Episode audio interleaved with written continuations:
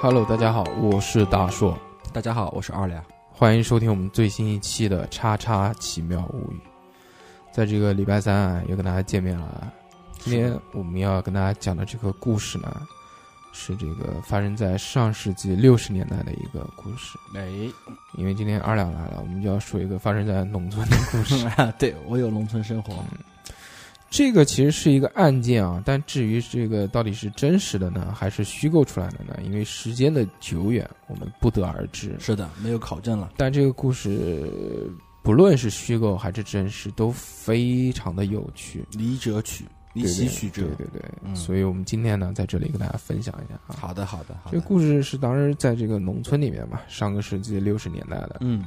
就有一天啊，当地有一个这个那个时候还没有派出所啊，这个没有东派西出所啊。那个时候是这种叫就每个大队里面都有这个什么治保主任啊这些东西的啊，治安保护主任啊、所以当地的这个治保队长呢，这个我们姓韩，就叫他老韩啊。老韩韩主任啊，啊，老韩就接到了一个老太太一个报案，说这个老太太的儿子啊，老太太的儿子叫叫小小小唐，小姓唐，小唐，小唐嗯说小唐那天晚上啊就被人家叫走了之后，一个晚上都没有回来，老太太就有点慌了。嗯，出去说报业了。那个时候还没有这个这个电脑 computer 嗯啊，嗯，所以啊，这个老太太为什么要来这个报案呢？说第一个是因为就一晚上没有归，嗯，第二个原因呢就是她被喊出去的有点离奇。哦，当天啊，这个小唐是在家里面，但不知道在干什么，嗯，反正就正在做一些事情的时候呢，家里面被扔进了一张纸条，情书就像原来那种，就像古代的飞鸽传哦书一样，飞鸽传书啊，不是不不那是个箭箭啊，咻啊那个对，就射过来。嗯那个纸条他捡起来一看，说其实是一个要跟他做买卖的一个信息。做买当卖时的就很奇怪，说嗯他那边有一大箱的烤酒要买，烤酒就是烧烤的烤，那个我们喝酒的喝，嗯喝酒的那个酒啊。嗯嗯大家知道这个时间概念啊，当时是这个六十60年年代代，还是相对来说物资比较匮乏的时候，对粮食也很稀缺，能喝酒都很少了，更而别说那种烤酒了。对，而且做这种生意的话，可能会被打成那个投机倒把，所以说啊搞得这种很隐蔽的方式。对对对，嗯，所以在那个时候呢，这种用五种粮食而酿造成的这种烤酒啊，非常的珍贵，嗯，又叫小五粮，小五粮液特别的带劲。我不知道现在有没有，反正那个时候应该是有这个东西的。是嗯，他们就觉得这个如果能把这个酒低价买下来啊，再一倒手的话，至少能翻一翻，赚赚赚一两倍倍，赚两倍。那就对不对？那就对家庭里面是帮助很大的。对，对对，所以他们就铤而走险，就小唐就可能带着钱就去了，嗯，去了之后就没有回来。冲一冲，嗯，但结果就没回来。没回来。没回来之后，那怎么办呢？那治保主任听了之后说：“那行啊。”那治保主任又带了另外一个队员，就两个治保主呃两个两两个队员，然后这个跟老太嗯这找三个人人啊、就去找，因为当时他们约定见的这个地点呢是在一个草棚子的附近，嗯，所以他们就知道是什么地方，相对来说比较好一点。但是他他们赶到草棚之后啊，发现、呃、不行，还是没人，没人那怎么办呢？那个老韩一想，哎，那要不然就扩大一些范围吧，啊，我们把这个搜索扩范围大扩哎大一点。嗯，找一找看看还有没有。那他们这个找了一圈之后，发现哎，旁边啊有一个这个废弃的仓库。废弃的仓库，当嗯时这个仓库呢，是因为打仗的时候被炸了半边，所以就变成了一个危房，一直都是废弃着的。嗯嗯那个房子，那那个仓库基本上就没什么人用。呃，在那个年代啊会有一些逃荒的啊，或者是就是吃不上饭的啊，啊，或者是就是实在是自然灾害，就出来要饭啊，要饭的啊，特别多没地方这种住造，化的，没地方住，就有很多人呢会到这种就是废弃的房子里面就凑合是的过一是宿啊的，住两宿。他们觉得会不会在那个地方，嗯，会不会比如说要饭的正好看到就是这个小唐带着钱去，然后一看哎发现，然后把他弄走，对。呃就是劫财嘛，对不因为对它的仓库被炸了一半嘛，所以说从外面也能看到里面那些大概情况啊，啊。所以他们就进那个仓库去找人了嘛。进去之后啊，这个韩队长他就发现了这个其中有一个屋子有蹊跷。嗯，怎么蹊跷呢？他的那个屋子啊，被外面的大门被人用这个铁丝紧紧的缠住了。哦，那种门跟我们现在不一样，就是原来老的那种门都老是，式的门就是大家可以就就就比如清代的那种宫门清代中间有两个环，环啊，对，当当时就是仓库里面这种肯定不会是环，肯定是门门门栓、门把门手把，门把手，对，被人用铁丝缠住了之后，而这个时候韩队长就猛击敲门，大声的向里面呼喊：“有有没有人啊？有没有人啊？嗯对不对？如果有人就出来啊！”在不久之后啊，果然，哎，里面真的有人回应。哦，他一看，哎，有人回应了之后，他们就赶紧说把那个铁丝赶紧扭开，把铁丝扭开之后啊，把门打开，把里面这些人就给放了出来。嗯嗯，放了出来，不看不知道，一看吓一跳，这个小唐果然在里面。哦，找到人了，嗯，而且这个小唐毫发无损，毫发无伤，哎呀，还是蛮好的啊，这个是个好嗯，的。对。对对，但除了这个小唐以外呢，他们发现这个里面还有两个人，还有两个人，其三个人在里面，三个人，其中一个叫什么呢？其中一个人姓赵，我们就叫小赵。小赵，嗯小赵是隔壁，经过调查之后啊，得知啊，这个人是隔壁村子里面的一个小学老师。哦，老师，嗯，这个也是毫发无损。但是第三个人呢就不行，是是进去之后发现是是躺在地上的。躺在地上，嗯，他们走过去，这个一勘察一下一查发现，哎呦嗯，死掉了，哦，死了，是一个死人。哎，嗯，经过调查之后，发现这个人是呃身份就知道了，这个人的身份呢是他们村子边上一个工厂里面的一个工作人员。哦，工人，嗯、他们也调查了这个名字叫段某，我们就叫小小段。段，小段，现在我们先知道了这个案情中间有三个人，第一个是小唐，小第唐二个是小赵，小第赵三个是小段。对，小段死掉的是小哦小哎段哎，小段是剖开的那一个。嗯，这个知道了之后呢，突然案情有了一个这个非常奇特的地方是什么呢？就是把小唐跟小赵这两个人带到警察局里面去审问、嗯去调查的时候，他们两个竟然互相指责对方就是杀人凶手。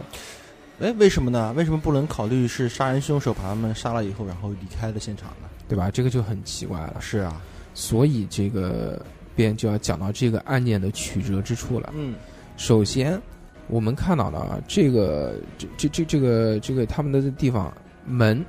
是被那个外面铁丝铁丝缠拴住的，啊，所以呢，这就是一间密室，对，对吧？嗯，经过这个我们的这个这个治保主任啊，包括其他的这些探员啊，进去探查了之后呢，他们发现了这个地方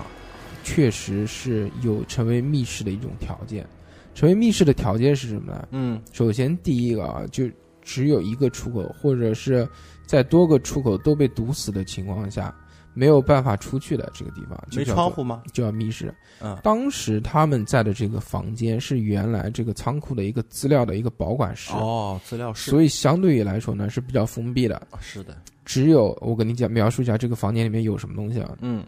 只有一扇木门，木门，木门打开之后呢，正对着门就是一个这个书架子，木头做的这个资料保管架，嗯然后上面就可以放点什么资料啊什么的。当然现在已经没有了，就破破烂烂的两个架子。嗯，然后在地上呢会有一些砖头，砖头，砖头呢是当时那些要饭的就过来做垒了一个灶，哦用来做灶用的，剩下来的这些东西。生火吃饭用的，嗯，然后还有一些那个这个这个这个大小便之类的这个，嗯，所以当时他们在这个地方啊会发现，这从外面来看是一个这个密室。室，嗯，但为什么这两个人互相指责对方一定是凶手呢？对，因为就刚刚像二两讲的，为什么他们不会认为说杀了人就走人呢，啊、是不是就其他人过来杀的呢？对，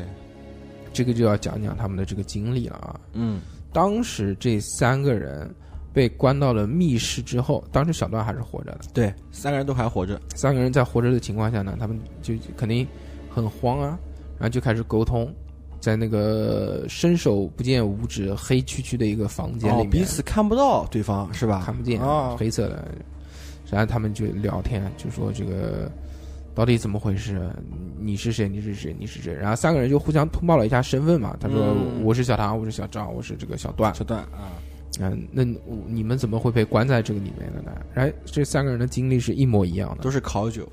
都是被卖酒之名然后骗到一个那个草棚附近，然后被人用麻药给麻晕了之后、哦，醒来，都被关在了这个屋子里面。嗯，这个一听是不是有点像那个那个那一一部恐怖电影里面的桥段？ 所以呢，在这个时候他们也很慌啊，对，害怕嘛，说说说说说说，操，那那么怎么办？啊他们就开始摸房间里面有没有什么可以防身的东西，摸了半天也没有，只有那个砖头。砖头，然后每个人就把那个砖头，估计自己每人藏藏了一块吧，藏完一块之后，嗯，你就出去啊，对不对？那就找出口啊。在他们找出口的时候呢，他们就发现哦，不行，这个门已经从外面被锁锁死了他们已经出不去了。对，那他们就有点慌，对有点慌，说如果这个时候再回来，从外面再进来人，那不是要对我们造成这个伤害吗？对，那他们就想了一个什么办法呢？嗯他们想到这个办法就是古代的，就不古代，那个就就那个老的那种老房子门，嗯，它都是有那种门栓的，从里哦面。插栓，啊，嗯，从对里，对面就是用那种棍子啊，或者用那种门别啊一别，就往能那把个那个槽里面一顶一下子，对啊那个门就可以对别住了。别住，所以他们就在地上找了一根棍子，就把那个门啊从里面也给锁死了。哦，所以哎，这个东西就变成了一个进进不来，出不出出不去，对双重密室杀人案件，对对对，这个就很奇特了，对吧？在这个时候呢，那个探员又去调查他们嘛，说到底这个你们有那天晚上遇到了什么事情，跟我讲一讲，对吧？那这个小唐就想呀，小唐想说，好像也没什么事，反正这个就是进去，然后被人麻晕了，麻晕就躺在地上，嗯，醒了之后，然后就互相聊天，聊天知道了啊、是大家的身份，之后因为出不就去，出不去等等时间等了太久了，而嗯累且了而且又因为因为那个麻药的劲，感觉好像又上来了，嗯，所以三个人又睡着了。哦，睡着了之后，第二天早上醒来就听见有人在敲门，一开门就发现哦，来救他们了，来救他们了，嗯，这个是一个事情。然后这个案件啊就一直被搁置住了，因为很很荒唐嘛，所以这个那两个人到底是是是小唐杀的还是小张杀的？对，他们就开始调查，先调查什么呢？先调查那个砖头。哦，砖头，就看那个砖头上面查指纹吧，嗯说有谁的指纹，那肯定就是谁弄的呗。但查了之后，发现这两个人的指纹都在砖头上面，哦因为当然他们在这个黑暗的地方摸黑、寻找武器啊、寻找防身的东西的时候，都摸了个遍。哦，包别说这个两个人，包括小段自己的指纹都在上面，啊，所以这个就不成立。那就看什么呢？就看两人身上的血迹。他们是这样想的：就如果这个其中有一个人啊，想要危害这个小段，想要杀掉小段的话，哦，晋升的话，那走进去的话，那是不是就是这个血迹溅的多一点呢？但对最后对他们作为比对了之后，发现其实也没有。这两个人身上的血迹呢，其实差不多，因为差不多因为嗯离的距离相对来说都是一样近。啊，当然，如果换到现在的话，可能用科学的手段检测出说这个血迹喷溅的方向啊，什么什么是受伤的方向啊，说不定对可以检测。但在那个年代还没有办法。那就是行政手段，嗯对，，所以之后又有人猜测啊，又做了一个推测，会不会是这种情况？嗯，就是这个小段呢，内急起来上厕所，因为黑嘛哦，摔了一跤，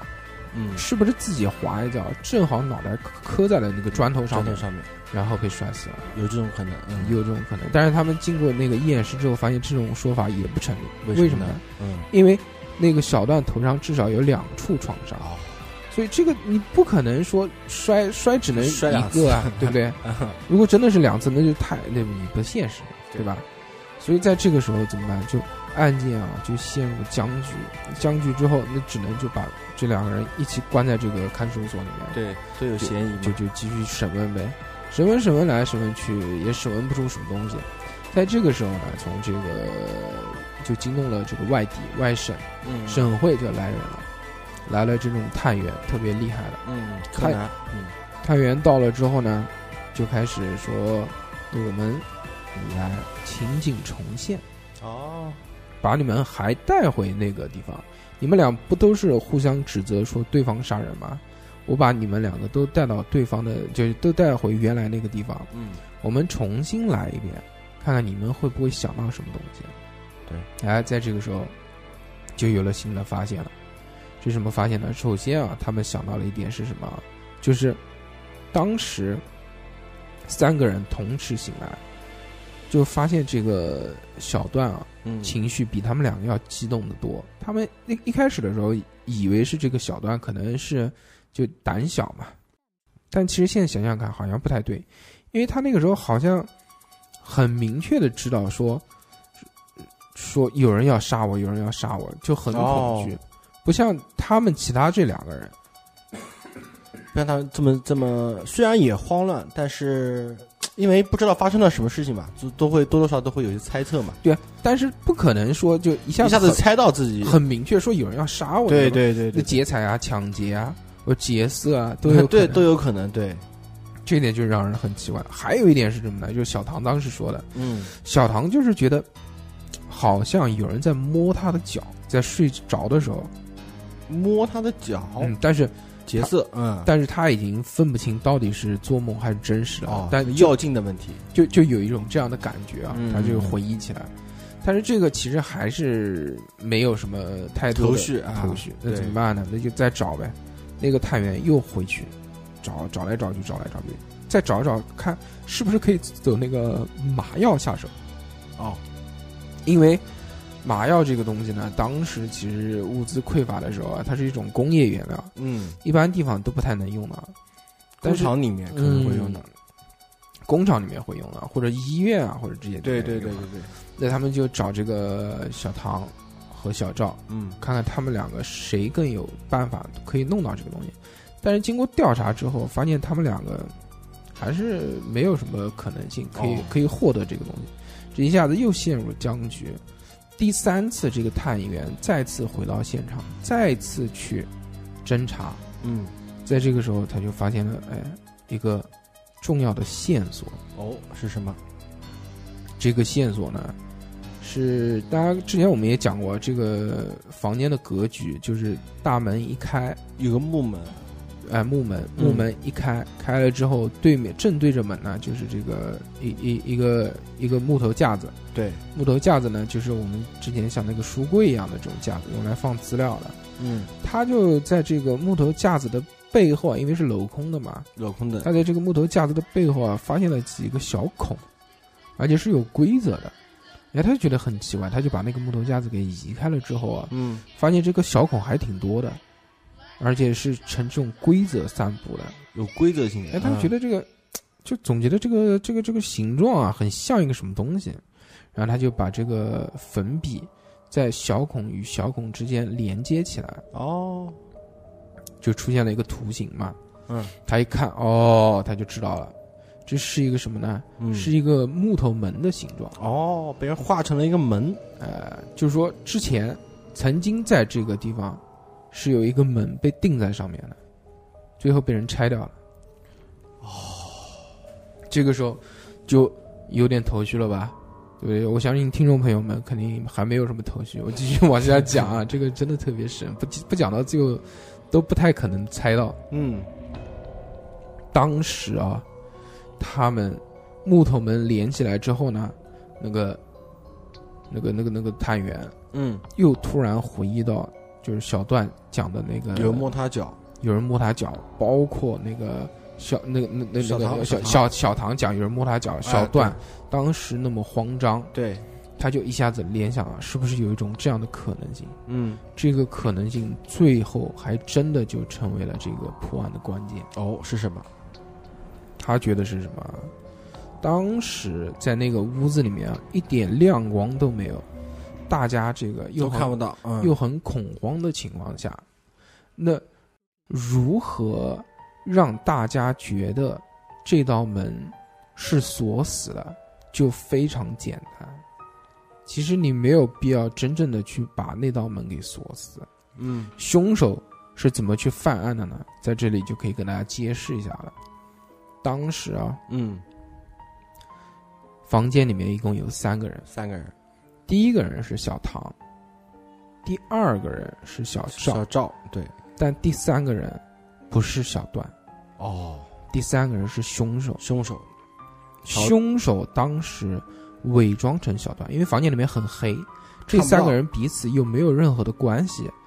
根本就不知道小段平时讲话是什么对样，对对口对音对是什么样，长什么样也不知道。所以他就伪装成了小段的这个身份，嗯，去诱导这两个人相信那道假门。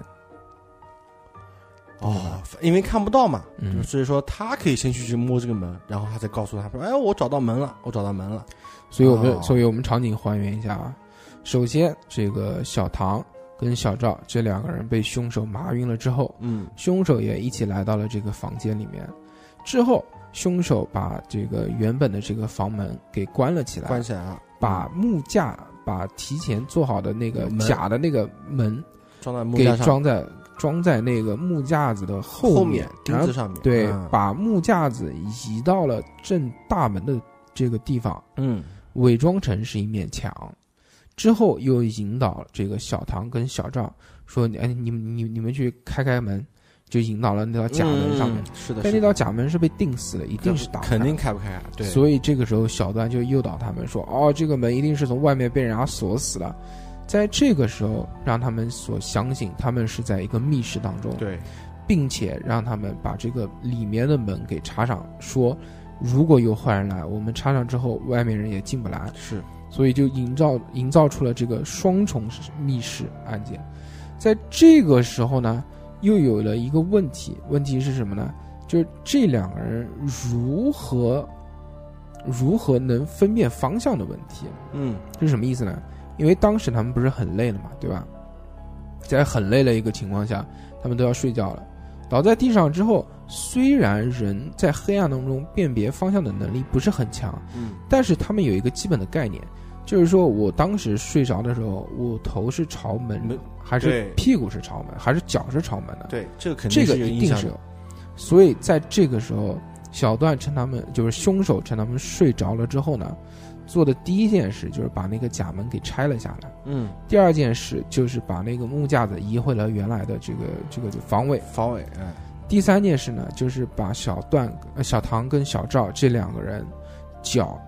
抬着他们脚移了转了一个一百八十度一，百八十度，因为他们一开始只是头对着门睡的嘛，对对，对让他们对对依旧觉得头还是对着门睡。醒来以后一看啊，确实是门在那边，对，之后呢，他们就凶手就把门打开了之后，把真的这个小段也是迷晕的这个小段、嗯抬了进来之后，哐哐敲死，敲死之后呢，血溅到他们俩身上。对，嗯把这个尸体留下之后，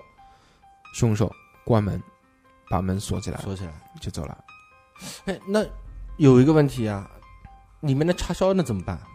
插销当时有一个好解决办法，嗯，因为插销当时你知道那个，因为在黑暗的时候，